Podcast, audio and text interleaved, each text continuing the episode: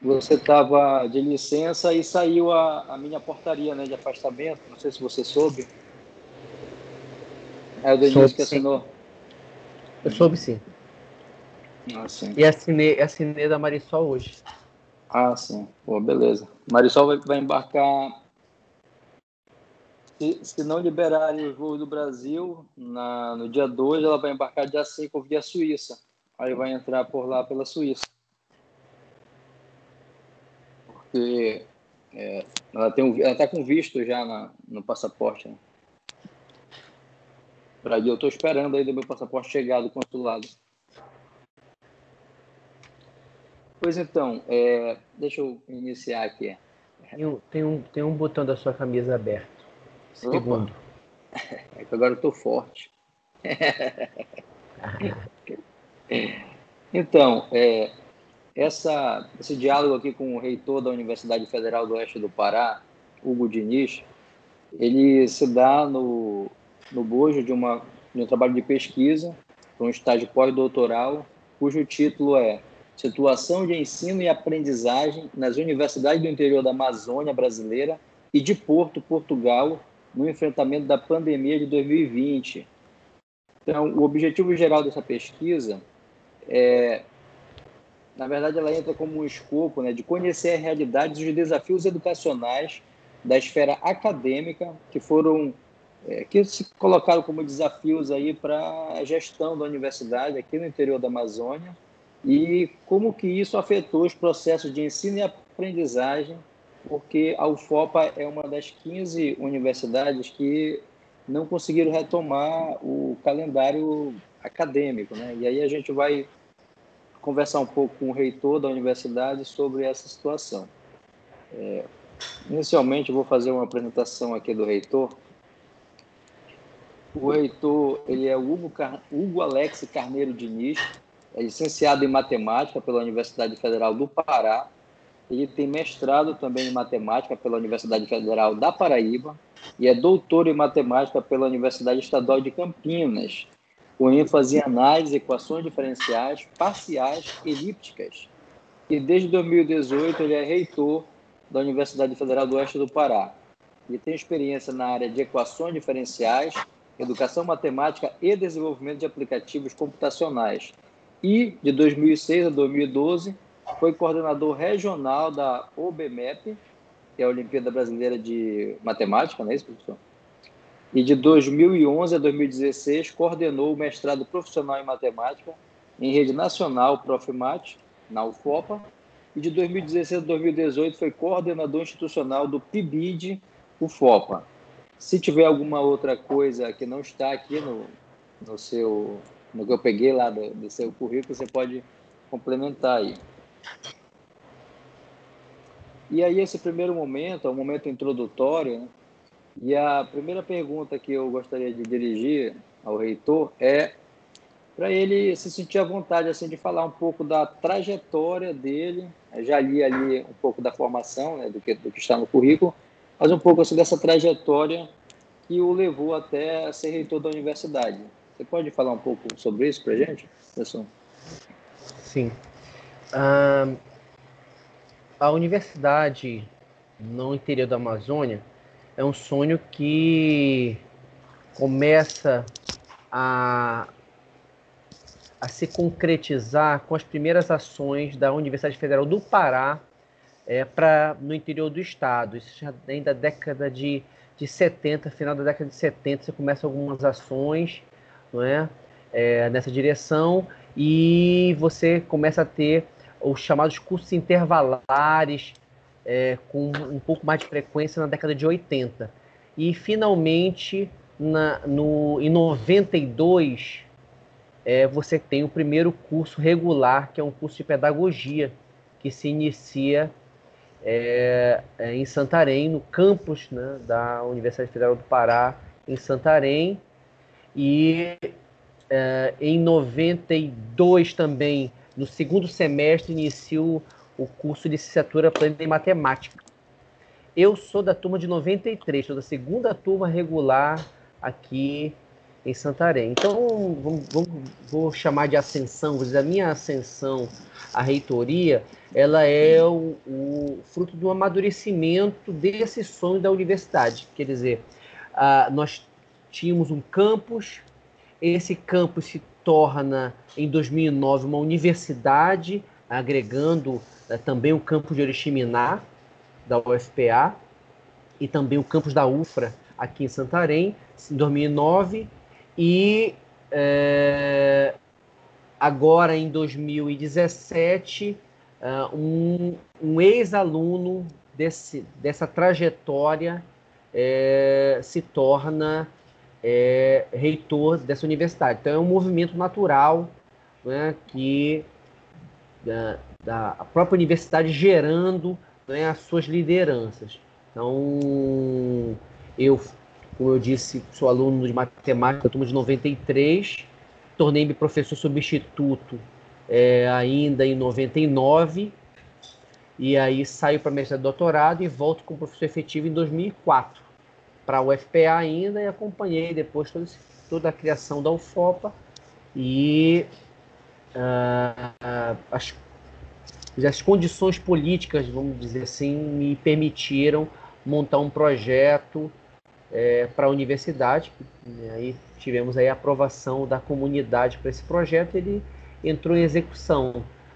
E o que eu poderia dizer mais é assim, que é um privilégio, né? um espaço que vai ser ocupado. Né? Nós somos um, hoje uma comunidade né, é, de 1.100 servidores, cerca de 500 professores. Pouco de nós vamos ter esse privilégio né, uhum. de, de, de dirigir a universidade e no meu caso, é, que, que escolhi né, essa carreira, escolhi a universidade, para mim assim é, é, é um, realmente é, fantástico você dizer, ocupar um cargo de grande honra dentro da instituição que você ama, que você decidiu se dedicar. Então, é, acho que é, acho que é mais ou menos isso um pouco, né? Uhum. Acho, o, que eu, o que eu acho que o que é bom destacar é isso, né? Queria destacar isso. É, sou dessa geração, né? Dessa geração já fruto dessa, dessa universidade, é, é, fruto formado já por esse sonho da universidade e já sou dessa, né? Quer dizer, desses, dessas lideranças formadas por essa mesma universidade aqui. Uhum. Sou o primeiro reitor da UFOPA que é formado nos campos que a UFOPA teve aqui, né? Que a UFPA Isso, teve exatamente. Isso, Isso é exatamente. fruto da interiorização, no caso, né? Já fruto da interiorização. Isso eu acho Mas, que é, é importante destacar. Uhum. Né? Nós tivemos inicialmente um reitor pro tempore, que, que é o professor Seixas, não, não era formado, é porque, até porque na época dele não, não existia, né? Interiorização da UFPA. Depois a professora Raimunda Monteiro, e agora, então, o professor Hugo é o primeiro reitor é, que vem exatamente na formação aí desse, desse sonho realizado aqui no interior da Amazônia. Professor Hugo, é, eu gostaria de solicitar também a sua autorização para que eu possa utilizar parte dessa, dessa nossa entrevista no meu trabalho de, de pós-doutorado. O senhor concede essa autorização? Sim, é um privilégio poder contribuir de alguma maneira na sua pesquisa, Walter. Fique à vontade. Beleza. Não, porque faz parte do protocolo aqui, né? Não, sem problema. Muito bem.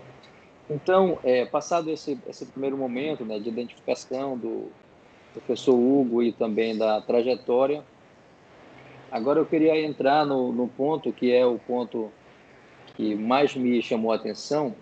Quando eu submeti o projeto de pós-doutorado, professor, para estudar na Universidade do Porto, é, eu queria ainda continuar a pesquisa que eu vim desenvolvendo né, no meu doutorado na área de políticas públicas e que eu tive também a sorte de encontrar um grupo de pesquisa dentro do ICED que, digamos assim, me acolheu, né? Eu tenho do, tive, né, uma orientanda, já defendeu o TCC, dando andamento nessa pesquisa de, na área de políticas públicas e tenho agora um outro orientando, né, que eu sou na verdade co-orientador por conta da das restrições lá do CIGAI, eu só posso ser co-orientador, mas na prática eu oriento o aluno.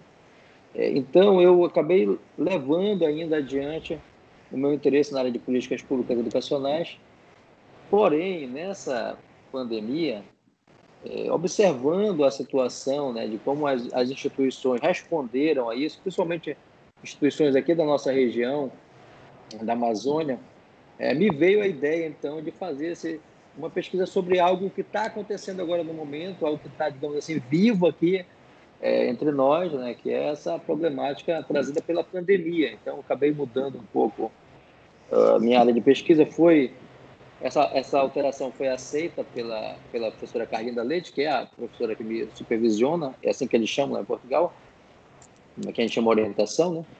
E, e a gente vai trabalhar sobre isso. Então, eu nesse sentido aí da, da pandemia, né?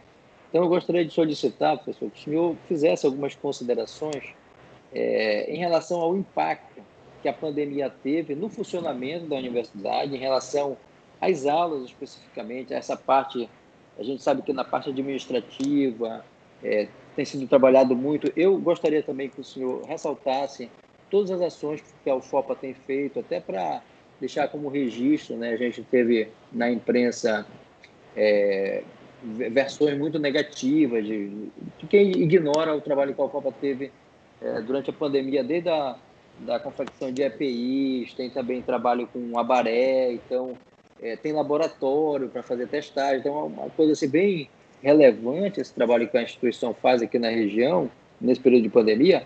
Eu gostaria que você pudesse discorrer um pouco sobre essa questão geral do funcionamento da universidade e depois é, falasse especificamente sobre a questão das aulas, né? Dessa, das dificuldades que se colocaram para que o calendário da universidade fosse suspenso e permaneceu suspenso até é, recentemente. Né? Eu queria que você pudesse fazer essas considerações. Desse desafio. Ah, certo. Nenhuma, nenhuma instituição estava pronta para enfrentar essa pandemia. Nós é, não tínhamos né, ideia ah, de como seria e de quão grande ela seria. Então, quando, quando ela atinge o Brasil de maneira, de maneira mais contundente ali em março, então, a primeira reação imediata é de suspensão das atividades presenciais. E, a nossa universidade ela tem uma, uma característica importante e creio que esteja inclusive dentro da identidade dela, que é do atendimento a comunidades, comunidades de povos tradicionais, comunidades de rurais, comunidades fluviais. Essa é a identidade e que não poderia ser diferente para uma universidade é, no interior da Amazônia. Então, a realidade dessas comunidades é que em muitas delas, na verdade, na maioria delas, você não tem nem energia elétrica, né, de maneira contínua. E mesmo nós da zona urbana que temos energia elétrica, ela também não é de qualidade. Não é, uma, não é estável. Né? Há, há episódios há poucos anos, né? e ainda acontece até hoje com uma menor frequência, né?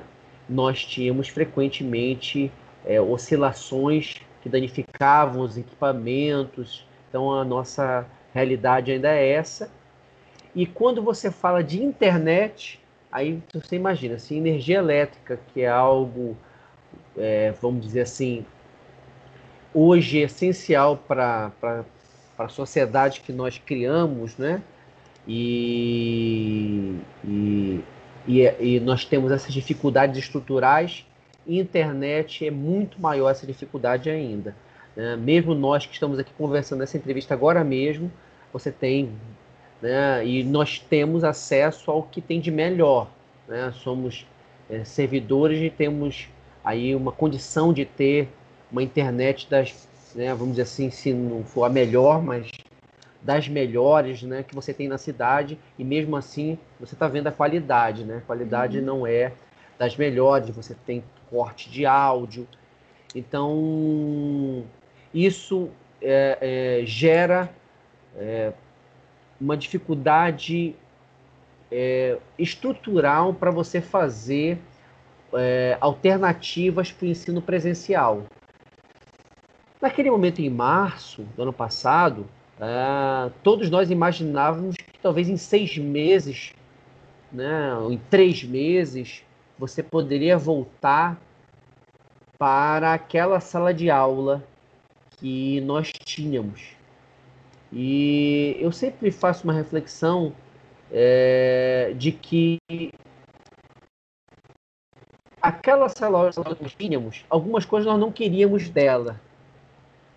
Nós não tinha algumas mudanças, vários, né, de nós que militamos na educação, reconhecemos que aquela sala de aula ela não era completamente inclusiva, é, ainda tinha que galgar muito para ser inclusiva, para ser diversa, para ser que trouxesse mais autonomia para o estudante.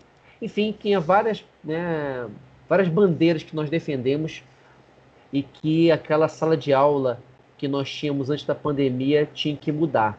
E aí, por isso, eu sempre falo com uma certa. Eu faço uma ressalva quando digo que nós queremos voltar para aquela, aquela sala de aula, mas não exatamente para aquela.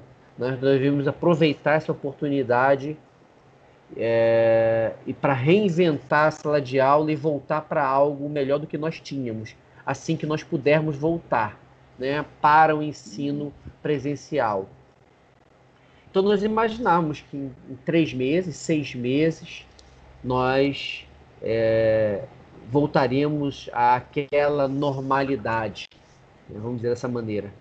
E já estamos há um ano e não temos hoje nenhuma previsão de volta, né? nenhuma previsão de volta. Eu realmente imagino que é, a, a, eu trabalho na gestão com um horizonte de em 22 você ter em 2022 você ter algum nível de atividade presencial, mas da maneira como nós fazíamos antes, talvez só em 2023 talvez dependendo aí de vários fatores externos. Nós temos aqui no Brasil é, algumas dificuldades adicionais, que é a falta de uma coordenação nacional no enfrentamento à pandemia. É, temos é, uma discussão é, da questão sanitária totalmente contaminada com outros, com outros tipos de de, de discussão é, é, que eu nem chamaria de discussão política, né, com é uma mistura aí de, de radicalismo, de religião, de questionamento à ciência, é um movimento é, que, que o Brasil, infelizmente, é, é, entrou e eu não sei quando é que nós vamos sair né, desse, desse movimento. Né, um movimento extremamente perigoso, com várias consequências negativas, e uma delas, infelizmente, é o impacto é, no enfrentamento da pandemia. Né, com muitos desacertos né, no, no, nas direções que o país tem que tomar. E eu tinha uma esperança de que, apesar dos erros no enfrentamento, nós íamos acertar na vacinação, uma vez que nós somos referência mundial na vacinação, mas mesmo na vacinação, naquilo que nós sabemos fazer muito bem, ainda estamos patinando e no ritmo que nós estamos, nós não vamos conseguir atingir um patamar em que a gente possa dizer seguro de vacinação em 2021. Então, estou imaginando que nós vamos ter essa situação de segurança só, no, só a partir do segundo semestre de 22, e aí, é, dependendo, né, nós estamos ainda descobrindo sobre como, como vai ser a, a reação a novas cepas, como vai ser as reinfecções. Então, dependendo dessas variáveis, pode ser que em 2023 a gente tenha alguma coisa parecida em termos de atividade presencial que nós tínhamos no início final de 2019, vamos dizer assim, né? E comecinho de 2020.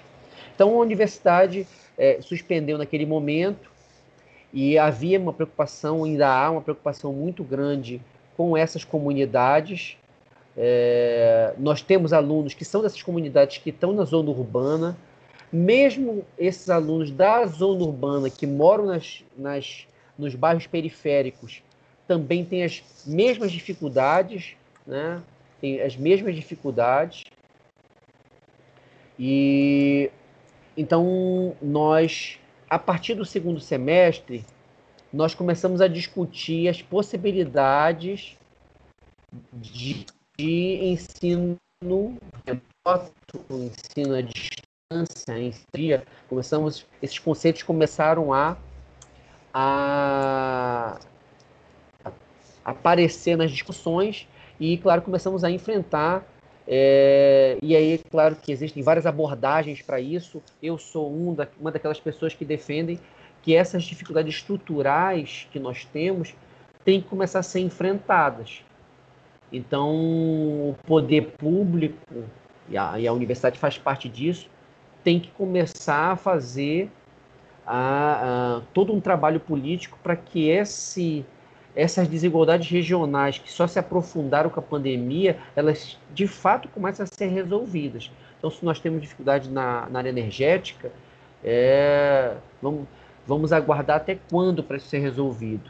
Né? Se nós temos a falta de acesso à internet, até quando isso vai, vamos continuar nesse, nesse atraso tecnológico? Né? Isso, isso traz um atraso. Enquanto você tem uma realidade fora do país, uma realidade no Sudeste, né, em termos de, de acesso à internet, claro, com alguns gargalos importantes que você também tem né, nos grandes centros urbanos, né, é, mas nada se compara a, a, a, vamos dizer assim, a exclusão que nós temos aqui né, de uma, da maior parte da nossa população.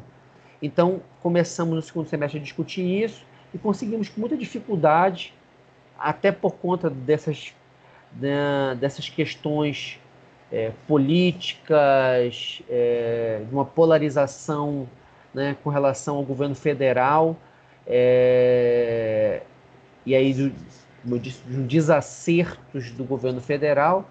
Então, qualquer ação dentro da universidade que defendesse algum tipo de volta é confundido com um alinhamento ou com um negacionismo da pandemia, que foi uhum. algo muito forte, ainda é muito forte, né, é, em vários setores da nossa, da nossa sociedade hoje, né, da nossa população, inclusive vários é, é, defendem, né, que a pandemia não é tudo isso que nós estamos falando aqui agora, né? É, nós estamos, né, conversando contigo e eu já conheço um pouco do teu posicionamento. Estamos dentro de um, estamos tá, falando de um contexto é, de que é, essa pandemia já ceifou aí para mais, acredito que são mais de 250 mil brasileiros. Já passou. Isso numa uma contagem ainda, uma contagem que tem que tem falhas, quer dizer, são mais pessoas com certeza e, e, ainda vai ceifar mais pessoas ainda, infelizmente, é uma realidade, mais pessoas ainda vão falecer por conta da Covid, e que todos os cuidados é, é, devem e precisam é, ser feitos, e o principal deles é a vacinação. Então, estou trabalhando, estou conversando contigo nesse contexto. Infelizmente, esse contexto não é, é verdadeiro para é, maior, não sei se é a maior parte, mas uma boa parte da nossa população, inclusive dentro da própria comunidade universitária. Uhum. Então, é, hoje, então, como eu disse ano passado, essa, essa discussão é muito, muito difícil, essa, essa discussão, e conseguimos, para os concluintes, estabelecer um fluxo de um, um, um período letivo especial e com ele nós aprendemos muita coisa, confirmando as dificuldades que nós imaginávamos que nos enfrentar e começamos a estabelecer alguns caminhos, né, alguns caminhos para enfrentar essas dificuldades e a, a, comunidade demandou da gestão superior, da direção dos institutos, uma série de providências. Essas providências foram tomadas em grande parte, não, não vou arriscar dizer que todas foram, foram tomadas, mas uma grande parte, pelo menos daquilo que, que nós conseguimos enxergar e que era estava ao alcance da universidade, foram providenciadas, e isso criou um ambiente para que agora, em fevereiro, nós retomássemos nosso período letivo é, do primeiro semestre de 2020, né, com previsão de término agora em maio. Né, e vamos as aulas já estão, as aulas já estão, já estão ocorrendo, Sam. Já estão ocorrendo. E quando nós desenhamos, nós tínhamos pensado, inclusive fizemos um desenho em que você tem é, essencialmente atividades remotas, essencialmente atividades remotas, e com possibilidade de atividades presenciais, né, ou semipresenciais, dependendo ah, da situação sanitária. E justamente agora em fevereiro tivemos um grande, uma grande onda varrendo, ainda está varrendo, nesse exato momento estamos conversando, estamos sendo varridos, né, devastados por uma outra grande onda da Covid, e eu arrisco dizer pior ainda do que o pior momento do ano passado. Nós estamos vendo um, um momento é, é, pior do que o, a, a, situação mais grave que tivemos no ano passado. Na, na terça-feira foram 14 óbitos, né? Isso. Agora. E, e então todas as atividades presenciais continuam é, é, impedidas, né, adiadas, é, mas com muita coragem está é, sendo feita a. Nós estamos andando com o nosso semestre de maneira remota, com muitas dificuldades para os nossos docentes, mas eu, eu digo com orgulho que essa é, talvez eu vou falar agora, você me pediu para falar sobre ações de enfrentamento, e eu estou me detendo nessa que eu acho que é a nossa maior ação de enfrentamento. Eu, eu vou falar de várias coisas importantes que a universidade fez, mas eu creio que a principal delas é se preparar nesse um ano. Alguns dizem que a gente atrasou. Eu acredito que nós é, amadurecemos muito esse processo e começamos no momento que tinha que começar é, e nos unimos aos nossos professores de educação básica é, de várias escolas, de várias instituições públicas que estão também nesse mesmo enfrentamento, enfrentando com seus alunos essas mesmas dificuldades, da falta de internet, é, alternativas à internet com material impresso. Né? Nossas escolas de educação infantil estão entre, é, é, é, com esses trabalhos impressos, os pais indo buscar, os pais estão enfrentando isso, né? fazendo essa educação em casa. Então, nós estamos todos juntos nessa estamos todos juntos nesse momento extremamente difícil, mas que entendemos que nós somos uma atividade essencial. Seja como for e que meio for, nós precisamos continuar nossa atividade formativa. É claro que atendendo completamente todas as limitações de biossegurança que nos são impostas. Mas é, eu considero, Walter, que a nossa principal ação de enfrentamento, que eu vou começar a falar o que, que a gente fez, a principal delas foi ter as condições de retomar o nosso semestre letivo e conforme você, você é, é, destacou, nós tivemos aí cerca de 11 meses de paralisação desse semestre letivo e agora nós estamos retomando. Tem sido um momento muito difícil para os nossos alunos, muito difícil para os professores, para os técnicos, para toda a comunidade mas eu ressalto a coragem, a determinação, e são características é, nossas do serviço público que vai sempre além é, das nossas competências regimentais, estatutárias. É, estamos aí realmente é, dedicados com uma missão, é, comprometidos com a educação principalmente daqueles que têm menos acesso. No ano passado, agora falando de algumas ações que eu considero é, ações é, foram estratégicas no passado, e eu não vou conseguir falar todas, porque eu fico feliz por isso, porque foram tantas ações, ou a profusão de ações que a universidade começou a se envolver no ano passado, que é, eu dizer todas. Mas de maneira imediata, já em março, abril, a universidade imediatamente começou a trabalhar na produção de EPIs. Isso era um momento que você não encontrava face shields, você não encontrava é, álcool em gel mais, né, uma escassez de álcool em gel. Você, nós começamos então fazer essa produção dos face shields. Essa produção de face shields depois ela, ela, ela evoluiu uma produção, uma montagem de ventilador, de cápsulas de ventilação em parceria com o Hospital Regional. Entregamos aí várias cápsulas, dezenas de cápsulas é, em toda a região oeste do Pará para os hospitais. E, e esse é um instrumento de ventilação não invasiva, que a ideia é justamente é, evitar né, que a pessoa seja entubada, que é uma situação muito invasiva que tem várias contraindicações, né, vários efeitos é, é, colaterais nessa. Então a universidade continua trabalhando né, nisso. Hoje de manhã eu tive uma, uma reunião, inclusive, nós vamos começar a montar respiradores. Então, nós estamos vamos ingressar, um grupo de pesquisadores vai ingressar num, num, num outro grupo que já está ativo, é, e o nosso pessoal de engenharia, nosso pessoal de computação, de Oriximiná, é, nós vamos, vamos contribuir com esse grupo e estamos vendo tudo que é necessário para a gente começar a montar os respiradores aqui para distribuição aqui na nossa região.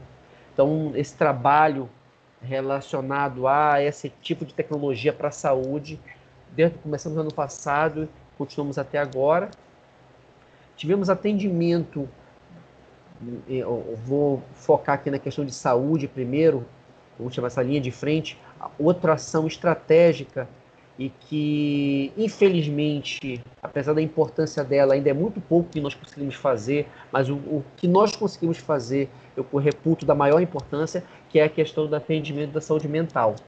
Então, nossos psicólogos se organizaram e fizeram, começaram a fazer um atendimento online, é, conseguiram colaboração de psicólogos externos à, à, à universidade, e esse atendimento é, psicológico ficou aberto para toda a comunidade né? não só a comunidade da UFOPA. Eu vejo isso é, de uma maneira é, extremamente importante. O nosso pessoal da gestão estudantil retomou de maneira online os círculos é, é de vivência é, para permitir, né, dentro das nossas limitações, que nossos alunos pudessem ter um espaço para compartilhar as experiências que estão vivendo, de perdas, a maioria dessas experiências são experiências uhum. de perdas.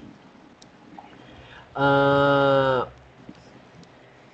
aliado também, né, fortemente nessa questão da linha de frente de, de saúde, tem duas ações que precisam ser destacadas, que é do navio hospital Abaré, que nós, ah, assim que nós tivemos condições já no ano passado, voltamos a fazer viagem, levamos é, atendimento para as comunidades fluviais, para várias delas o Abaré é praticamente a única, o único atendimento.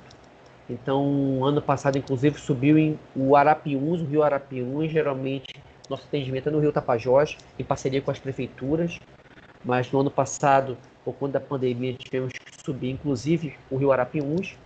E nesse navio Abaré levamos a coleta para fazer a testagem PCR. É... No ano passado se falou muito sobre testagem em massa como estratégia de enfrentamento. Em nível nacional, isso foi, a, foi descartado, né? foi negligenciada essa testagem. É, nós entramos em contato com o Estado e dizemos, dissemos que nós poderíamos ajudar nessa estratégia.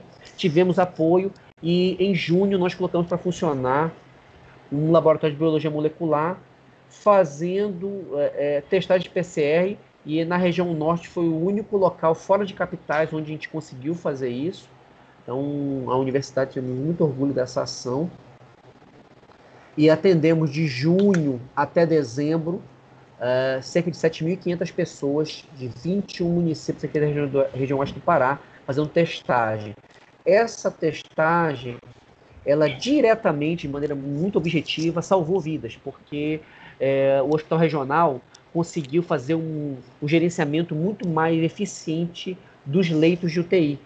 Então, é, você conseguia detectar em 24 horas, às vezes, no máximo até 48 horas, se uma pessoa estava com Covid ou não, se um profissional estava com Covid ou não. Antes, quando você não tinha essa testagem, o profissional tinha que se afastar, aguardar sete dias, dez dias para poder fazer uma, uma testagem sorológica. E, e nesse, nesse tempo que ele estava fora, isso é, chegou um momento no regional que tinha mais de uma centena de profissionais afastados. E alguns com suspeito ou não, e a gente conseguiu trazer né, essa informação praticamente em 24 horas, se o profissional estava doente ou não, e também liberar muito mais rápido leitos é, que eram exclusivos para Covid, identificando se aquela pessoa tinha Covid ou não. É, quando havia uma suspeita, não somente aquele leito tinha que ficar bloqueado, como também os leitos vizinhos tinham que ficar bloqueados também, se de repente uma pessoa estava no UTI, não Covid, e com suspeita de Covid. Então, a gente conseguiu, é, ali dentro do hospital regional, trazer uma eficiência nessa gestão dos leitos.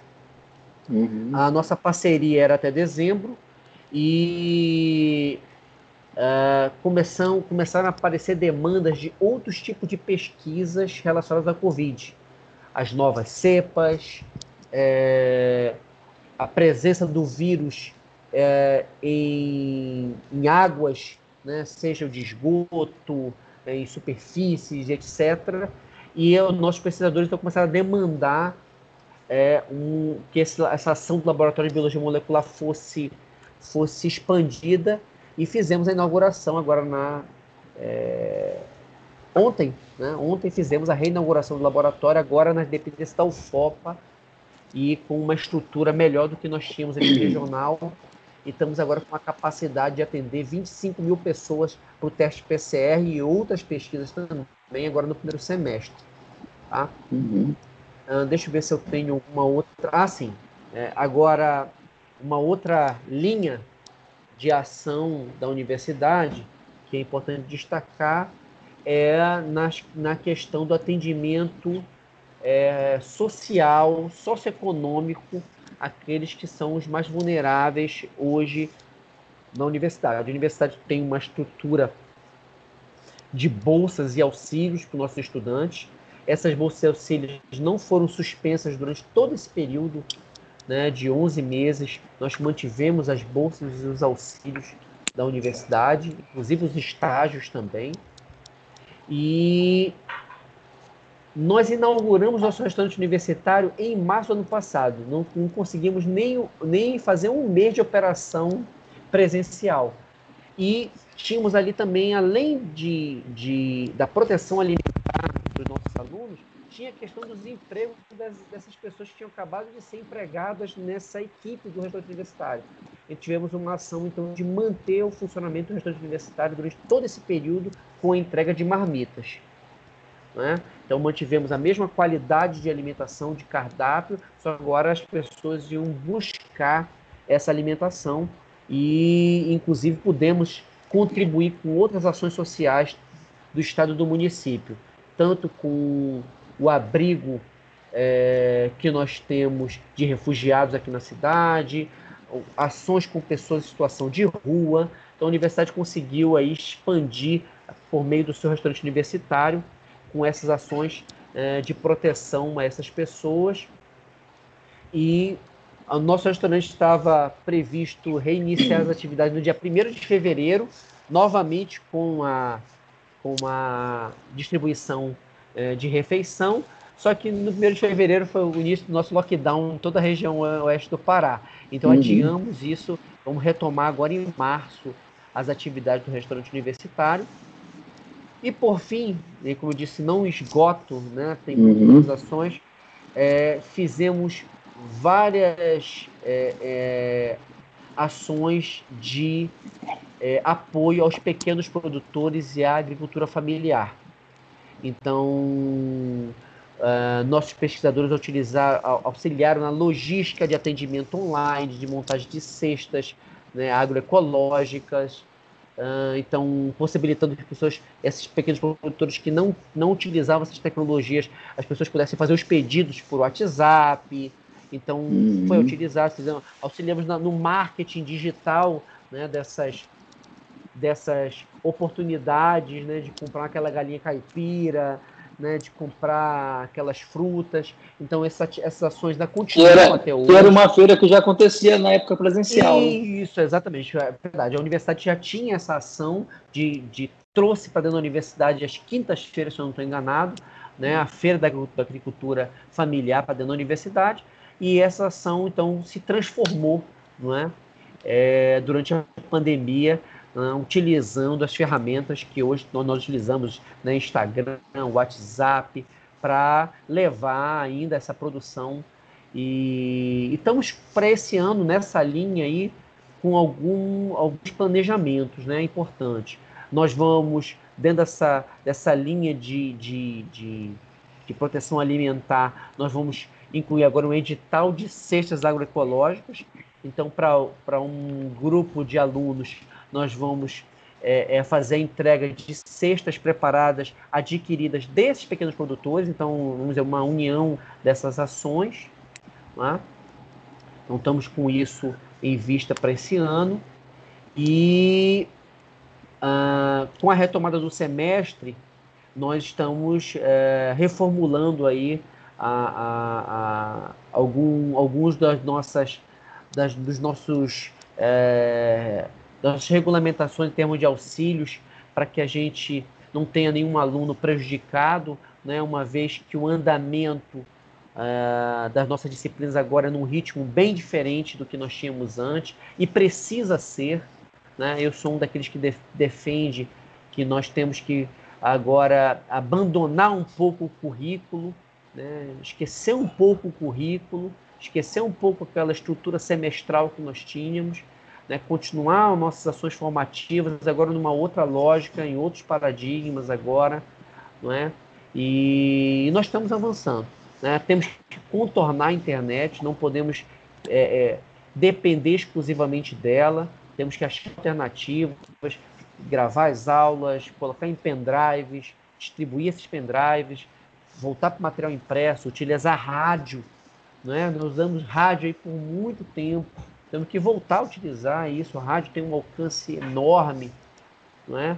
E agora é esse trabalho né, dos nossos docentes, nossos técnicos, é buscar reinventar. Nós estamos nos reinventando como universidade, como humanidade. Eu gostaria muito, né, encerrando essa pergunta bem uhum. ampla que você me fez, eu gostaria muito, Walter, de ter esperança. É... Lá no fundo eu tenho, que nós vamos sair como humanidade melhores dessa pandemia. Uhum. E também como educadores me melhores como educadores. Mas a realidade ela não tem se mostrado assim. Nós vamos ter muitos bons exemplos, muito boas exceções, muitos, muitos, muitos bons estudos de caso a serem feitos. Mas, no geral, é, eu não, não vejo essa minha, minha esperança me parece um pouco frustrada, é, no sentido de que nós não vamos aproveitar as poucas oportunidades que essa pandemia nos abre. Né? É, eu digo, digo, o que eu digo oportunidades? São oportunidades para repensar muita coisa que nós fazíamos, da maneira como nós, como nós estabelecemos as nossas relações, como nós construímos a nossa, a nossa convivência urbana, principalmente urbana, né? como nós construímos nossa vida aqui né, na, nas cidades, né, não vai acontecer. Né? Eu noto que nós não vamos aproveitar essa oportunidade para repensar. Né? É, e, e o principal indicativo disso é que educação já não era prioridade e agora que não é mesmo. Uhum. Né? Tá muito claro que não somos prioridade, não somos essenciais, né? Apesar de sermos. Né? Digo, não uhum. somos considerados essenciais, apesar de sermos. É, por uhum. aí, nessa linha. Eu, eu queria perguntar se não quer tomar uma água, porque eu, eu comecei com essa pergunta mais ampla. Está com água aí, né? É, ah, mas agora vou adentrar em coisas mais específicas, assim, até para mostrar o trabalho da universidade, né? Como mencionei, né? muita gente não sabe, e também para fazer o registro disso, vou fazer o registro disso também no meu, no meu trabalho escrito, mas é, nós tivemos no início da pandemia, no ano passado, em 2020, um movimento de alguns estudantes e se movimentaram ali nível de conselho superior, que eles queriam a retomada das atividades, você recorda disso? E queriam a retomada das atividades, a, sob a alegação de que iria prejudicar quem estava se formando, etc. E naquela ocasião, é, até por, por, uma questão de, de, de saúde pública, né, isso não, não passou, mas teve um, um motivo aí que foi mais, digamos assim, importante naquela, naquela ocasião, que era essa questão de que nós já somos, como você falou aí, né? A região em que nós somos prejudicados em termos de tecnologia, nossa internet não é boa. E dentro da universidade, dentro dessa região aqui, as pessoas, né, os estudantes, em si também, eles têm é, diferenças é, socioeconômicas importantes. Né? Estava falando hoje, nós temos a processo seletivo especial na UFOPA que coloca para dentro da universidade indígenas, quilombolas, é, pessoas que não têm assim, uma condição socioeconômica que pudesse bancar, é, que eles assistissem aula, por exemplo, online, foi o, o que foi alegado. Né? Então, diante dessa dificuldade, é, e, e aí eu gostaria que você, ao responder sobre isso, já falasse sobre a entrega desses computadores, que a universidade ela teve esse tempo, ela estava se preparando para essa retomada e essa retomada foi com aquisição de alguns equipamentos para distribuição para os alunos. Né? Então, dessa dificuldade inicial, quando o calendário não era possível de ter sido retomado, e depois desses 11 meses, agora com o calendário sendo retomado, Queria que você pudesse falar um pouco dessas ações é, práticas que a universidade teve para conseguir agora até entregar, inclusive, a possibilidade do aluno, mesmo esse que não tem condição, ter o acesso por, por meio de um equipamento que a universidade forneceu. E nessa, nessa resposta, se você puder é, comentar também, senão a gente pode deixar para um bloco mais adiante, é, porque a gente sabe que a, a instituição pública no Brasil ela é, ela é, toda regulamentada com leis, né? então você não pode, da sua cabeça, decidir que vai comprar alguma coisa hoje e amanhã já comprar. Existe toda uma legislação que é, de licitação, toda uma, uma coisa que acaba, digamos assim, engessando. Por um lado, ela tenta fazer uma segurança para que o dinheiro público seja gasto de, uma, de um modo mais seguro, né? de um modo mais correto, mas, por outro, dentro dessa situação de pandemia, isso se mostrou um pouco engessando as ações. Né? Eu queria que você pudesse, nessa sua resposta também, levar em consideração essa questão da legislação, essa questão do impedimento, é, que faz com que uma universidade pública não dê, digamos assim, uma resposta tão rápida quanto uma privada. Você poder comentar sobre isso, né? o que, que exatamente amarrou a universidade para que ela demorasse tanto na, na resolução desse, dessa problemática, né? que não está resolvida, mas já está bastante encaminhada com a entrega dos equipamentos, creio que semana passada estava entregando. Acho que essa semana ainda, ainda tinha entrega dos equipamentos. Né? Então, se você puder me responder sobre isso, à vontade. Tá bom. Obrigado, Val. É, Para te responder isso, eu vou te responder uma outra coisa importante que aconteceu e que deu base para tudo aquilo que eu falei anteriormente. Só foi possível essa, as entregas que fizemos, os resultados que fizemos no ano passado e vamos fazer esse ano, só foi possível porque os nossos servidores tiveram que se adaptar de maneira é, muito rápida né, ao trabalho remoto. Então, a nossa universidade ela não parou, todos os setores se rapidamente se adaptaram e isso não foi de uma maneira tranquila. Por quê? Porque os servidores não têm uma boa internet em casa, não têm computadores em casa, o ambiente familiar, o ambiente em casa não é adequado para o trabalho para várias dos nossos servidores, especialmente as mulheres, especialmente as mulheres, não é? Porque ah, vou citar aqui alguns exemplos que é, que é muito comum, que são as mulheres com filhos, em que os filhos, quando a, a mãe está em casa, recorrem quase que exclusivamente a elas, não é? E então essa mistura né, das atividades domésticas com a atividade de trabalho foi um é, é ainda, né, não foi, ainda é um grande obstáculo para todos nós. A, a universidade e o serviço público em geral né, brasileiro não tem um suporte para atividade remota. É basicamente é quase como se fosse um, uma concessão, um favor, né, deixar o, o, servidor trabalhar em casa nesse momento. Então, é basicamente nós não podemos nem reclamar nada, pedir nada, né? Não há espaço, né, para isso, para um equipamento, para uma internet melhor, para o acréscimo da energia elétrica que nós temos. Aí a discussão é, mas você não gasta com transporte. O fato é que o governo federal tem economizado muito energia elétrica, né? Mas enfim, são outras discussões a respeito da valorização do serviço público e sempre nós temos que estar lutando com esse estigma de que estamos aproveitando de alguma situação.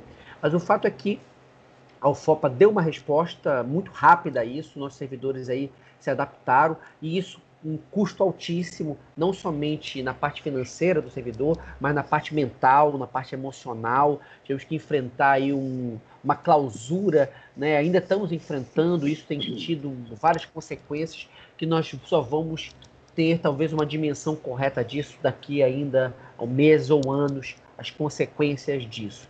Mas por hora o importante é que, o importante digo para os nossos usuários, né? Claro que nossos servidores eles são abnegados, mas tem um limite para isso. Mas olhando para os nossos usuários e o compromisso que nós, nós servidores temos com esses usuários, uh, o avanço no que diz respeito ao processo digital, ao uso das ferramentas né, de sistema integrado da universidade, possibilitaram tudo, tudo que a gente fez até agora. Inclusive isso que você me perguntou agora, que é a concessão de chips de internet e de equipamentos, dispositivos, é, notebooks é, para os nossos alunos poderem ter acesso a conteúdos online, conteúdos digitais. É, você falou muito bem, é, isso está longe de resolver completamente né, os, problemas, mas você consegue mitigar para uma parcela significativa dos nossos alunos uh, essa questão do acesso. Novamente, a gente esbarra é, na situação de que ter só o chip não resolve, porque mesmo na zona urbana você tem vários apagões, áreas em que você não, em que esses as operadoras não operam bem, né? Então você tem a operadora que ganhou é a Claro, né? E a Claro tem uma cobertura ruim na região, né? E aí eu já, já emendo um pouco com essa questão do processo licitatório. É um processo muito ruim, mas é o melhor que nós temos uhum. para hoje. É um processo muito ruim, é, é, com vários. É, já está um sistema viciado, possibilitando ainda muita corrupção, não é? muita corrupção, infelizmente, a universidade, o serviço público pagando é, é, preços altos, mais altos do que o do mercado. Existem mecanismos na legislação que tentam nos, nos, nos no, impedir que isso aconteça, mas numa região como a nossa, em que você não tem disputa de mercado, você tem poucos fornecedores, você tem que acabar pagando o que esses fornecedores é, têm, né? Você não tem muitas opções né, de provedores de internet. Né? Então, essa é uma dificuldade adicional, mas, como eu disse anteriormente, é o melhor que nós temos. Né? O melhor que nós temos, o serviço público é, é algo importante que eu não considero, só para a gente dividir um pouco, é, no serviço público é obrigatória a construção coletiva. A construção da, da inteligência coletiva é obrigatório isso. Então, às vezes a pessoa quer comparar a iniciativa pública com a privada, mas tem que levar em consideração duas coisas. Uma, na iniciativa pública é obrigatório que seja haja construção coletiva. E isso demanda tempo. Então, qualquer planejamento da iniciativa pública tem que levar em conta a construção coletiva, por meio de colegiados, de conselhos, isso é obrigatório. Então, não é uma questão de falta de eficiência, é que é uma natureza completamente diferente. A segunda é a transparência no uso do recurso. É obrigatório, que não é obrigatório na iniciativa privada. Mas na iniciativa pública, é obrigatória essa transparência. Essa transparência demanda tempo. Então, o processo licitatório, por pior que ele seja, e eu, e eu, eu poderia agora, né, a gente poderia falar por que, que ele é ruim hoje, mas ele é obrigatório. Seja ele da forma que ele é agora ou de uma forma mais eficiente, o processo licitatório dando é, vantagens iguais para todos, possibilidade de todos comercializarem com o serviço público com preços é, do mercado, isso é obrigatório. Algo que na iniciativa privada não é obrigatório. Se eu quiser comprar com o dobro do preço alguma coisa, posso comprar, né? não vou ter que dar satisfação para ninguém, não, não sei para o meu próprio bolso, né? Na iniciativa pública não pode. Então, quer dizer, é, é, a diferença quando for fazer uma comparação com a iniciativa privada, tem que levar em conta que são naturezas completamente diferentes. É. É, os donos do dinheiro são completamente diferentes. Né? E, e, as, e o fluxo de decisão também é completamente diferente, porque não passa por uma única pessoa de maneira monocrática é, decidindo os rumos daquilo que é coletivo. Então, é, essas dificuldades nossas têm a ver mas com excesso de burocracia, falta de informatização, falta de bons fluxos de dados, tá certo? De bons fluxos é, de dados. Já temos muitas bases de dados diferentes, né? É, esbarra nas desigualdades regionais. Então, por exemplo, algo que funciona bem para o Sudeste não funciona bem para cá, porque, é, vamos dizer assim, o mercado, né, essa entidade tão sábia e que, e, e, que poderia pode funcionar em alguns, em alguns lugares, não funciona em todos. Você não tem livre concorrência. Você vai pensar, por exemplo, quando você vai pegar, comparar, por exemplo, você no início da entrevista falava, por exemplo, de uma viagem para a Europa. O número de empresas aéreas que você tem é, pra, é, é, lá é completamente diferente das possibilidades, por exemplo, você sair daqui de Santarém. Uhum. Então, é, é, é, essa estrutura licitatória se baseia num mercado justo é, de, de várias op opções, oportunidades para os empreendedores, o que não é verdade. Né? Não é verdadeiro, para nossa região em particular, não é verdadeiro. Você não tem esse, essa profusão de oportunidades, né, de opções para você escolher, e isso amarra muito né, o gestor público e existem, claro, algumas coisas para você é, mitigar essa, é, essas dificuldades, mas nós estamos muito longe dessas discussões. Né? Isso não é foco, não é foco. Eficiência nos gastos públicos, infelizmente, não é foco dos nossos legisladores, não é foco do nosso executivo, não é é, é, o que a gente está fazendo não é eficiência, estamos fazendo corte. Efici eficiência não tem a ver com cortes. Então, é, é, gastar melhor e investir, na minha avaliação, no que nós temos de melhor. E o que nós temos de melhor são pessoas. E hoje, como a gente está parando de investir em pessoas, então a tendência é só piorar essa, essa situação, esse gargalo. Não, talvez eu tenha fugido um pouco da tua pergunta, Walter, mas. Não, respondeu, respondeu no meio, mas vamos, vamos, mas eu, eu preciso que você retome ela. Você toma um gole de café aí, eu acho que é café. É, então, nesse caso, é, a universidade fez um diagnóstico de que parte da, do, seu, do seu corpo, né, é, de estudantes, não teria condições de acompanhar as aulas, e aí houve uma demanda pela aquisição desses equipamentos. Dizer, na verdade, você chegou a um entendimento de que isso seria uma solução para, é, digamos assim, melhorar essa, essa relação aí de desigualdade entre os estudantes. E aí eu gostaria de saber, na aquisição desses equipamentos, é, quais alunos foram contemplados? É, é, é são alunos que têm cadastro, no, já ganham algum auxílio para permanência? Como foi que, que a universidade, se você tiver também o, o número de equipamentos que foram adquiridos, né, e como que eles foram distribuídos, tanto os computadores quanto os chips? Certo. É, desde junho do ano passado, nós começamos a trabalhar, por isso eu defendo que nós não começamos atrasados, começamos é, quando tínhamos as condições mínimas de retomar.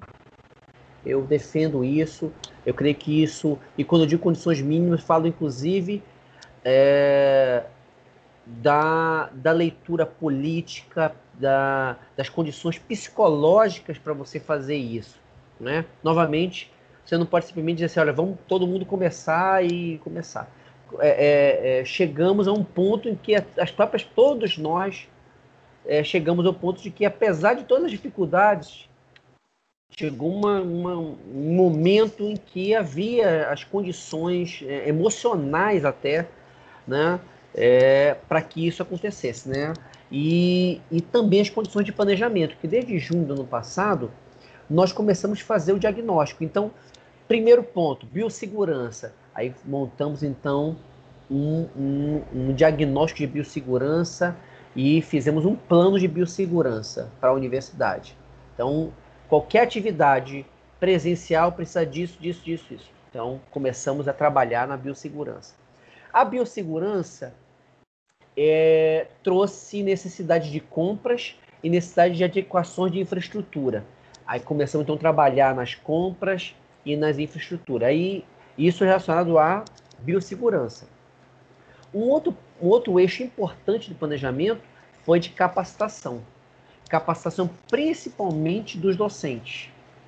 Então, começamos a fazer um levantamento sobre isso e começamos então a é, disponibilizar para os docentes uma série de ferramentas, oportunidades de capacitação. Nisso, é, as universidades foram fantásticas, né? Fantásticas porque pelo Brasil inteiro você teve uma distribuição de cursos gratuitos de uma, uma profusão absurda. Então, de novo, né, a universidade na sua missão primeira agindo de maneira estratégica no momento que nós mais precisamos. Né? Então, capacitação dos, dos, dos docentes e depois é, começamos nesse levantamento também a, a questão do, do acesso às tecnologias.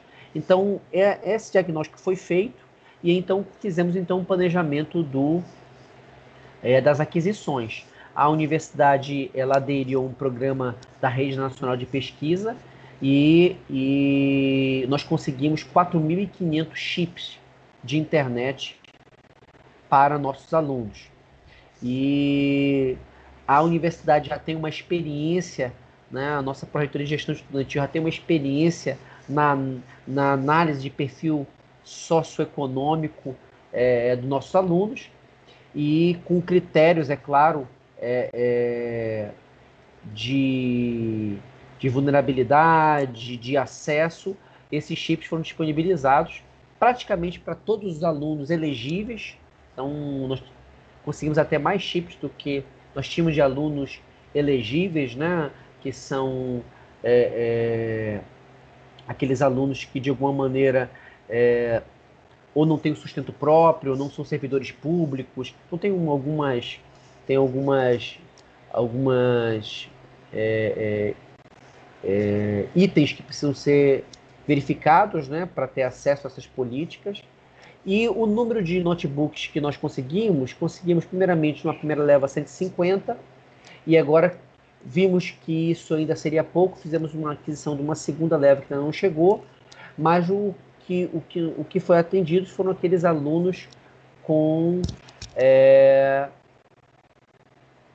a, em que dentro dos princípios, né, do, do, dentro dos critérios que nós já temos trabalhado ao longo dos anos, aqueles alunos que apresentam maior vulnerabilidade social foram eles que foram é, selecionados para receber essa primeira leva de notebooks.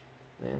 E o que a gente conseguiu é, perceber é, sobre a importância para esses alunos do, acesso a esse, a esse dispositivo. Então, tem sido para alguns é, a única maneira dele ter acesso aos materiais disponibilizados pelos professores. Então, é, se mostrou uma política é, bem eficaz e eu acredito que ao longo desse ano nós vamos aprofundar essa política. Estamos só aguardando é, a aprovação do orçamento. Né? A, por trás de tudo isso, eu não, não citei isso agora, tem a questão orçamentária, que é gravíssima hoje para a universidade. Né? Eu, tenho, eu tenho, sempre que alguém me pergunta, Walter, sobre a ação da universidade, eu tenho falado sobre isso, né? e a gente tem trabalhado, creio que é um, um trabalho importante né? de levar para as pessoas, mostrar, olha, esse aqui é um patrimônio público importante que você tem, que é a universidade pública, e essa aqui são as entregas, são os resultados da universidade pública a serviço né, de todos, né, só da comunidade acadêmica, né, de todos. A gente tem feito esse trabalho, mas é, não está tudo bem.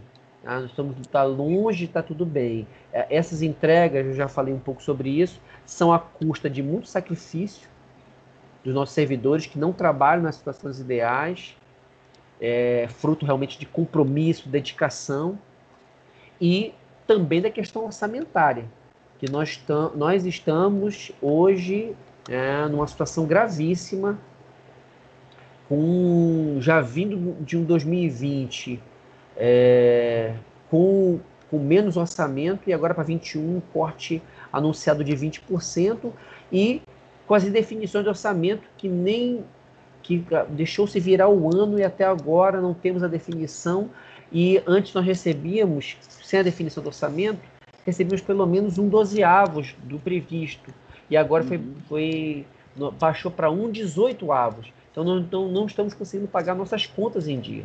Então essa situação é grave. Com esse corte, nós vamos ter que paralisar algumas políticas, porque não temos condição de fechar o ano pagando tudo se esse orçamento for uhum. confirmado. Então, acho que é importante falar isso. Mas, é, em relação a essas políticas para os nossos alunos, eu creio que há consenso nos conselhos superiores de que se tiver que paralisar algo, não são as políticas estudantis. Uhum. Né? Então, eu creio que nós vamos avançar esse ano é, na, nessa política de dar as condições para que nossos alunos tenham acesso, seja internet, seja o próprio dispositivo, né, o notebook, o tablet, para que ele Sim. possa ter acesso. Só te falar mais uma coisa importante, Walter, que é fruto também desse investimento de infraestrutura. Tu viste que esse, no, no aniversário do UFOP no ano passado, inauguramos o prédio em Itaituba, quer dizer, depois de 11 anos, consolidamos o campus de Itaituba, agora temos de fato um campus em Itaituba, que lá, apesar de nós termos servidores há mais de 10 anos lá, é, nós não tínhamos sede própria, agora temos um campus em Itaituba, é, então, isso é uma coisa destacável dentro desse período de pandemia que a gente conseguiu consolidar esse campus. Agora, no 1 de fevereiro, no início do período letivo, inauguramos o prédio de Alenquer, então agora temos um campus em Alenquer, agora também lá era alugado. Né? E aqui em Santarém, nós concluímos o, nossos blocos, dois blocos de sala de aula. E dentro desses novos blocos, nós criamos um conceito que nós chamamos, por uma questão de marketing, de chamar de salas inteligentes. Então, são salas equipadas com TVs com acesso à internet, computador, câmera, mesa digitalizadora.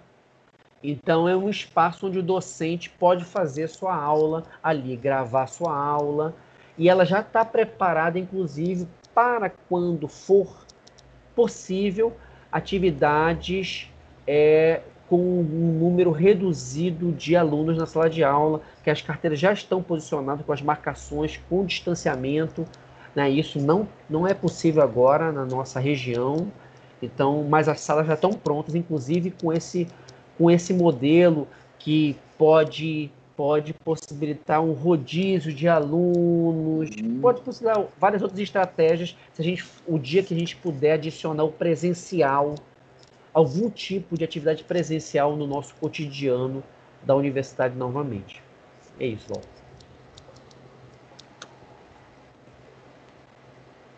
É, professor, você me ouve? Ouço, ouço bem. Tá. É, deu uma falha no seu, na sua última fala aí, deu uma falha, mas já retornou. Você tem uma, um quantitativo, assim, um percentual de, de, de todos os alunos, ou maior parte, tenha recebido já o. Tem um percentual de, de da entrega que foi descentralizada, né? Vocês conseguiram alcançar a maioria dos alunos para entregar esses equipamentos? Sim, sim, já, já conseguimos nos campi, aqui também. Na, é, já estamos aguardando a, a, chegada da segunda leva de computadores. Ah, nesse aspecto, né, tivemos aí novamente né, ajuda muito grande né, dos servidores, dos servidores dos campi. Tem que destacar de maneira muito importante, viu, Walter, o trabalho dos nossos campi. Porque aqui na sede você tem uma profusão de equipes das equipes administrativas de vários institutos. Num campus, vamos citar aqui um que eu não tenha citado, Juruti, por exemplo. A equipe de Juruti é tudo. É o administrativo, é, tem que fazer tudo e é a universidade na cidade. Então, uhum. faz o papel de todas as proreitorias, tudo é ali. Uhum. Né? Faz trabalho da Proges, faz trabalho de todo mundo, uma equipe reduzida, tem que atender toda a cidade nas diversas demandas que a sociedade tem né, quando quer chamar a universidade. Então, às vezes, aquele campus nem tem a expertise naquela área. Vamos pegar Juruti, que tem agronomia e engenharia de Minas, mas é chamado, a universidade é chamada para as questões de saúde pública, porque é a universidade. Então, esses servidores têm que ir lá né, representar a universidade e acionar as outras equipes de Santarém, que é onde nós temos a equipe de saúde, né? Então, e assim, eles são fundamentais né, para entrega é, é, desse material para os nossos alunos dos campi e eles fazem com uma eficiência muito grande esse trabalho. No total, quantos equipamentos é, a universidade pretende entregar para os, os alunos, professor? Olha, nesse primeiro momento, é, já planejado e comprado, temos 300 equipamentos. E assim que nós tivermos um vislumbre orçamentário, a ideia é nós ampliarmos esse número. Uhum. Um outro, um outro aspecto que eu queria lhe, lhe falar para a gente poder, que já está com o tempo, talvez você já, já esteja com perto de outro compromisso, né? Mas só para que a gente não, não deixe de falar aqui, é, você falou aí sobre as salas estarem salas inteligentes, né? você vislumbra as atividades estão acontecendo de modo remoto, né? que é o momento em que, é, ao invés de você ir para a sala de aula, e os alunos, aí, naquele, naquele horário que seria da aula, eles se encontram é, online. Qual é a ferramenta que a universidade está utilizando? É, qual é a plataforma que a universidade está utilizando para a realização dessas aulas online? E se você vislumbra, é, a partir dessa experiência, você falou lá no início que tem também rádio, tem a possibilidade de gravação de aulas em pendrives. Então, são coisas que, evidentemente, vocês devem estar discutindo aí internamente. E aí, diante dessa, desse levantamento, né, dessa, dessas questões que a pandemia trouxe, você vislumbra, assim, para o futuro que a universidade possa fazer uma alteração assim, na sua proposta pedagógica e possa incluir cursos é, online ou mesmo de educação à distância? Tá, bom, bom eu vou eu vou tentar é, te responder, Walter, é, tentando dividir é, o que nós temos no nosso PDI antes da pandemia, né? E vamos pensar depois tentar fazer uma reflexão sobre educação pós-pandemia, uhum. né? A, a, eu digo, eu nem colocaria pós, é durante e pós, porque uhum. é sobre o, quanto tempo dura a pandemia, se você perguntar para mim, Walter, eu vou dizer, ela dura 10 anos, no mínimo. Uhum. Para mim, hoje, diante de tudo que eu já li, pandemia dura 10 anos, então tem que pensar em educação durante a pandemia. Seria impensável você imaginar que a educação no mundo, no país, vai parar por 10 anos, mas a pandemia, do que eu vejo, é, é, a opinião de alguns especialistas, mas claro que isso tem muito. É, é passível de vários olhares, né, de várias interpretações. Então, podemos pensar um durante e pós-pandemia e e o que, que a gente, o que, que nós defendíamos, o que, que eu defendo, né? E, e o que, que o PDI da universidade fala sobre sobre educação à distância, tá? Então, olhando num cenário pré-pandemia, é, no nosso PDI já há uma indicação da inserção da universidade. A universidade hoje não tem nenhum curso à distância, né? mas já há uma indicação no PDI da universidade de é, investimento nessa modalidade de, de educação. É, lembrando que a nossa mãe, o FPA, ela investiu fortemente nesse, nessa modalidade, com alguns casos de muito sucesso. Eu, eu presenciei algumas, algumas possibilidades né, disso, Fui coordenador de um curso de matemática à distância e atendemos Juruti, Oriximiná, Curuá é, e Santarém. Né? E só para você ter uma ideia, a cidade de Curuá, a única ação que ela recebeu hoje das universidades foi esse curso de modalidade à distância de matemática e acho que recebeu uma outra, uma, um outro curso também à distância. Então, assim, é, olhando novamente o cenário pré-pandemia, a educação à distância é algo obrigatório para uma universidade numa, numa região como essa que nós trabalhamos, com é, dificuldades logísticas inerentes ao espaço que nós que nós vivemos. Então, é, eu, eu, trabalhei em projetos nível nacional, as pessoas não entendem que você não consegue ir numa cidade e voltar no mesmo dia. Ela não consegue entender isso porque lá ele consegue andar, vai 600, 700 quilômetros no mesmo dia e no mesmo dia volta. Aqui não dá para você fazer isso, né? Não dá. Então, é, a nossa tem essa questão logística e tem a questão também de demanda no ritmo presencial que nós temos, que nós fazemos, nós vamos demorar muito tempo para chegar num patamar aceitável de formação. Eu, vou, eu, eu conheço muito mais os números relacionados à formação de professores, né? Então, quando nós começamos lá atrás com o Parfor, nós tínhamos um, uma estimativa de cerca de 10 mil professores atuando, ou sem formação, ou fora da sua área de formação. Olha, nós trabalhamos muito, todo mundo parfou muita coisa. Esse número ainda está na casa dos 5 mil. É muita gente, quer dizer, é um impacto muito forte na educação básica, você ter professores atuando fora da sua área de formação ou sem a formação adequada, não é? E olha que nós já trabalhamos muito né, nisso. E lembrando que essa demanda ela é crescente, né? Ela é crescente. Então nós formamos, as pessoas se aposentaram, entram novos professores. Então a demanda ela é recorrente, ela não, ela se renova essa demanda. Né? Então eu sou um defensor da educação à distância, não como substituta da educação presencial. Acho que é importante estabelecer isso. Né? Não se pode colocar a educação à distância ou mediada por tecnologia é, como uma substituição é, da, da, do ensino presencial, tá? É, assim como eu defendo, por exemplo, para nossa região, até para atender as pessoas que trabalham, é, a, as estratégias do ensino intervalar.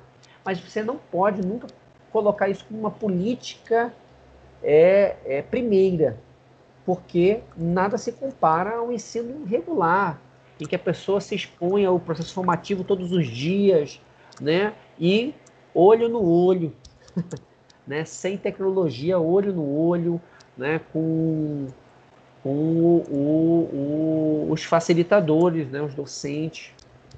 Então, a universidade, ela já havia esse indicativo. E eu penso que a universidade deve investir nisso para ampliar o seu, o, a, o seu alcance.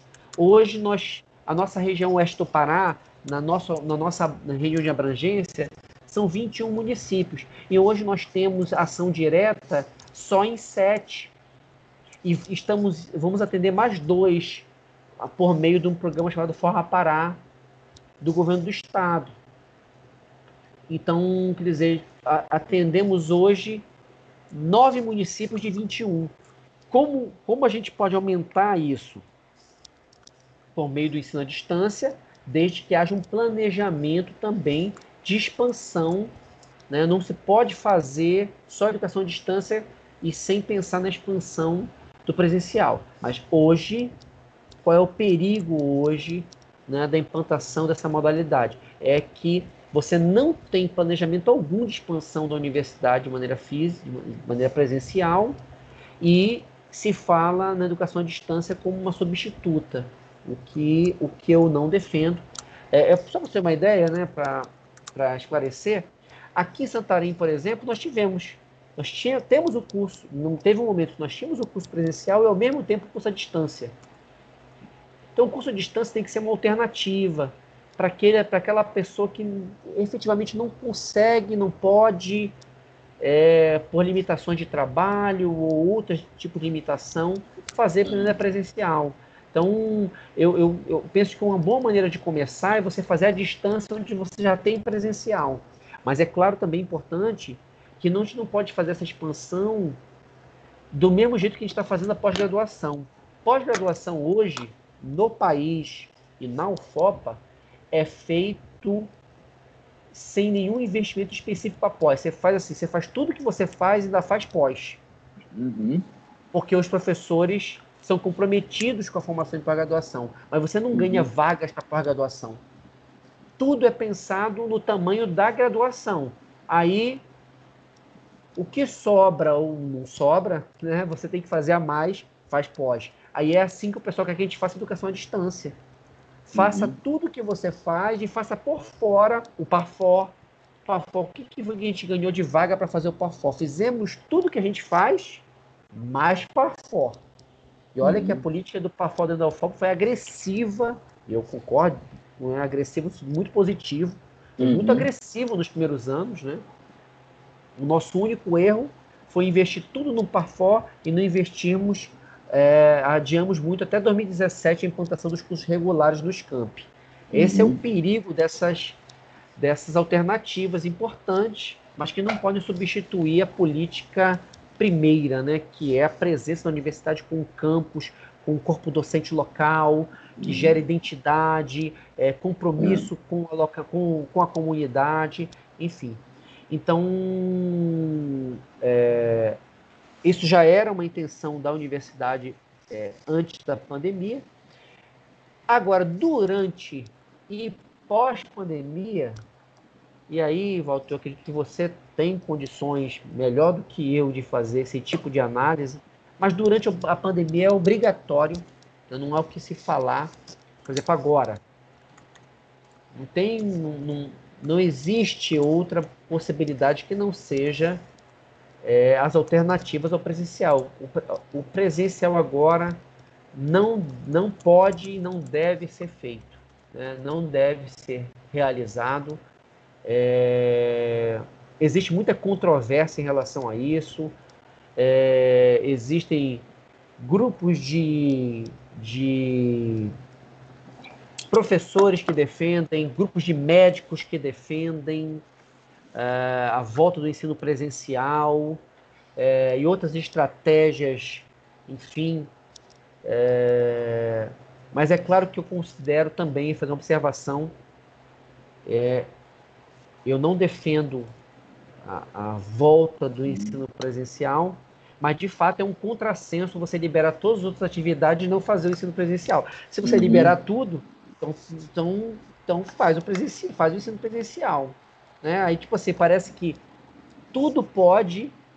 Aí, nesse aspecto, esse argumento é perigoso, e aí por isso que vem, tipo, é um, é um sofisma isso, né? Então, do, é. se você defende a volta do presidente, mas é claro, se você está fazendo todas as atividades, as praias estão cheias, é claro que você tem que fazer o ensino presencial. Mas só que o problema é que não é o erro, não, não é a defesa do ensino presencial, é que não era para as praias estarem cheias. Uhum. Não era para os shoppings estarem lotados, não era para os centros estarem lotados, mas se está tudo lotado, aí realmente é um contrassenso.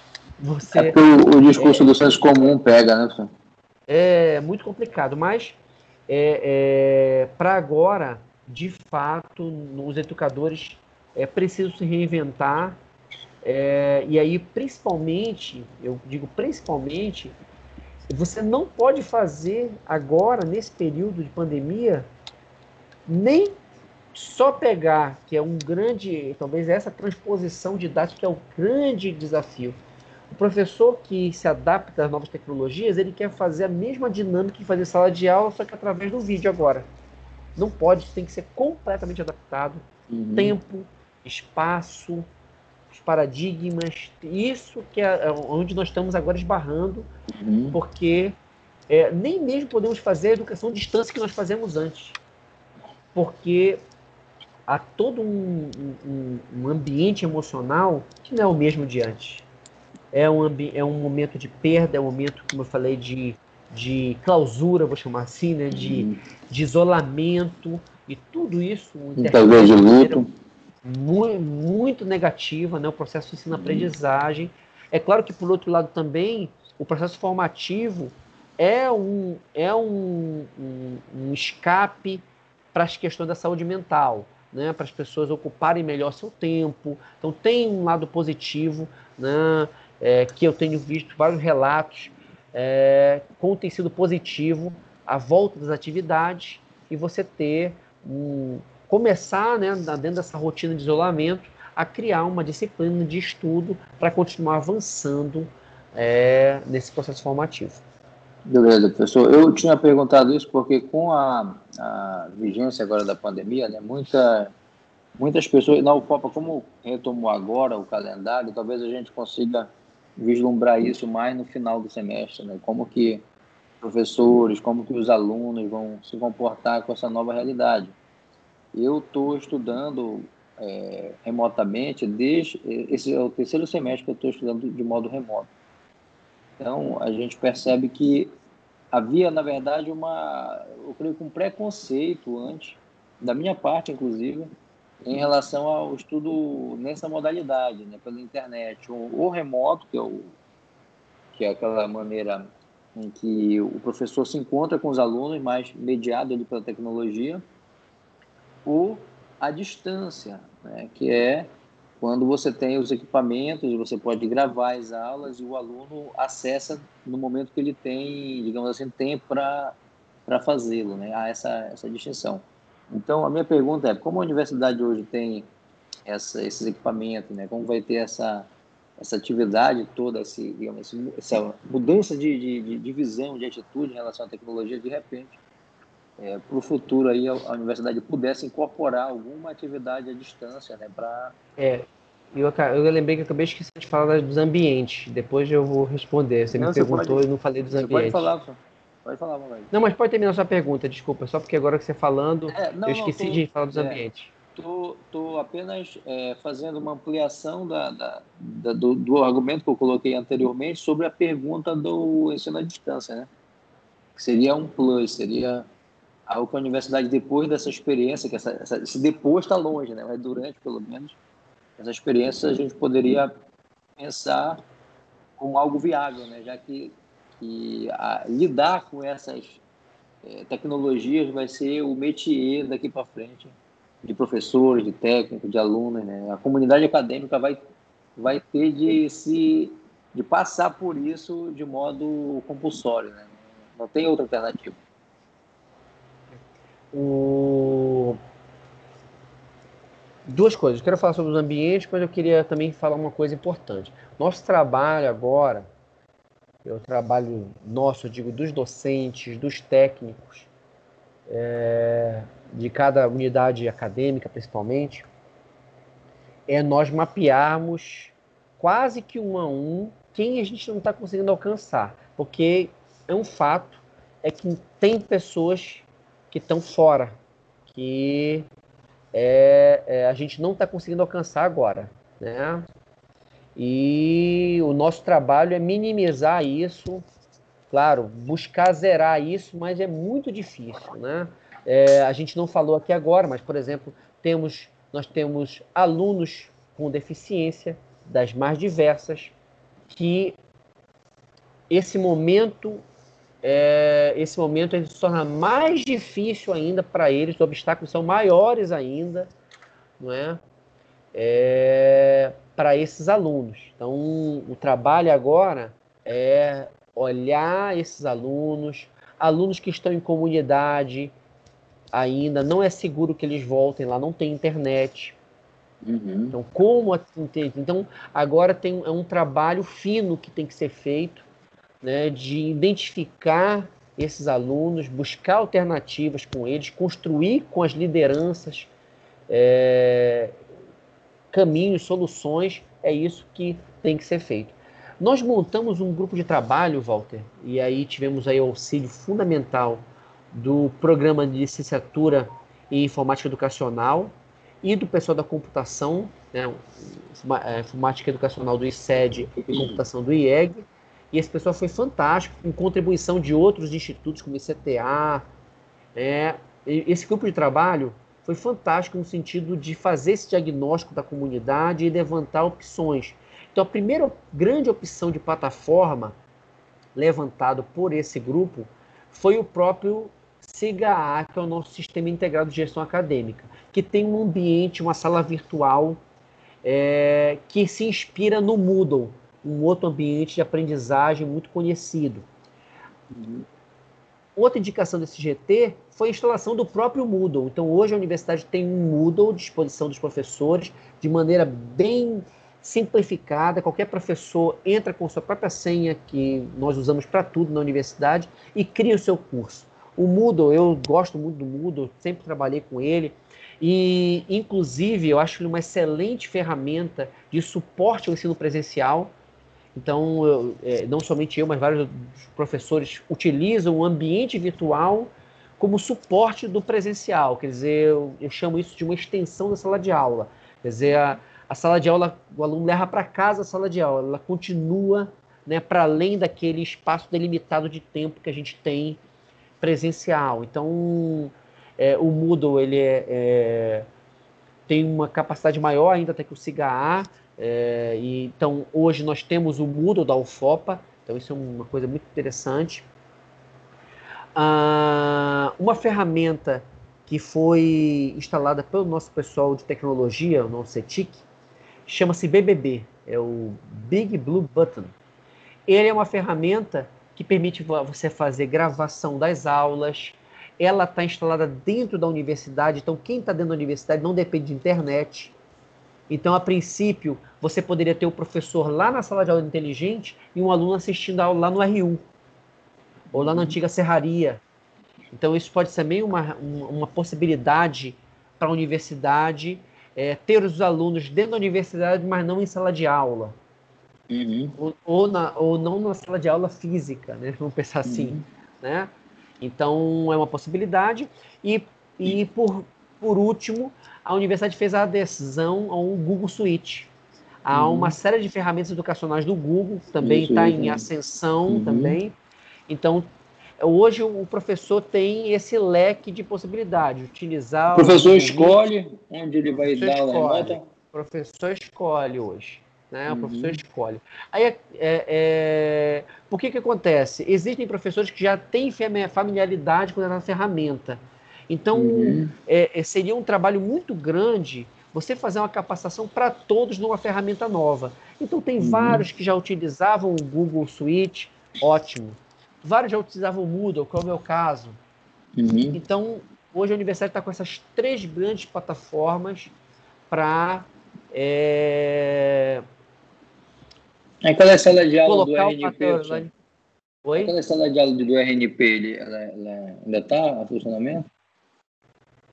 É, hoje a gente migrou para o BBB, porque uhum. ele é, é, é, na verdade, é exatamente o mesmo código da RNP, é o mesmo código, só que a vantagem é que ele está instalado dentro da universidade. Uhum. O da RNP está instalado fora, então fica dependendo de internet, e aí, hum. a vantagem quando você está dentro da universidade é que você usa a intranet da universidade, é muito rápido, não tem problema de hum, conexão. Interessante. Né? Então, então é, é a ferramenta preferencial hoje para gravação de aula e transmissão das aulas. Porque no momento que a gente puder ter os alunos dentro da universidade, vai possibilitar, como eu disse, que ele não precise estar dentro ali no ambiente, mesmo ambiente do professor. Eles uhum. é, seria um, um, um, talvez um híbrido, né? Como eu falei, alguns alunos em sala de aula, um número reduzido, e outros em outros espaços abertos, né? É, uhum. Assistindo a aula com possibilidade, inclusive, de acesso físico a um material, né? Mas não confinados em pequeno espaço, que é algo que é um limitador de biossegurança hoje, né? Uhum, Você está em pequenos espaços com pouco né, o, é, é, é, pouca circulação de ar. Então, é uma possibilidade para o futuro. Tá ótimo, professor. Professor, eu, eu vou é, encaminhar aqui para a gente concluir nosso, nosso encontro. Você precisa atender logo essa ligação? Eu vou mandar uma mensagem, é minha filha. Pode falar, não tem uhum. problema. Certo. E a última último questionamento que eu tenho aqui para lhe fazer é: eu gostaria de saber a sua opinião é, sobre em que medida a legislação atual, a legislação é, educacional, a legislação brasileira, né, em que medida essa legislação, o, as políticas públicas que foram colocadas em, prática, em prática no Brasil, em que medida isso implicou é, nesse resultado que a UFOPA teve de ficar esses 11 meses é, se preparando para retomar essas atividades. Houve isso foi obstáculo para a universidade? É, o, que, que, o, senhor, o que, que o senhor poderia considerar sobre isso? Olha, é, a, eu, eu, creio que a legislação nos favoreceu é, e possibilitou é, a nossa retomada nesse momento. E eu falo assim com muito orgulho que a gente não voltou por nenhum tipo de pressão, né? E é, apesar de que houve, né, ainda há né, essa pressão né, para nos diversos níveis né, de, né, de ensino, há uma, há uma pressão sobre, sobre as escolas, né, sobre as creches e sobre a universidade, mas a, a, a legislação ela, ela nos favoreceu no, nos permitiu, como eu falei, a, a, a continuar dando suporte é, para os nossos alunos, né, o suporte com bolsa, com auxílio, mesmo sem ter as aulas, a gente conseguiu né, manter isso, é, conseguiu é, tomar a decisão de maneira mais serena sobre quando seria a volta, o retorno. Então, nós tínhamos uma, uma, tivemos aí uma, uma, alguma flexibilização.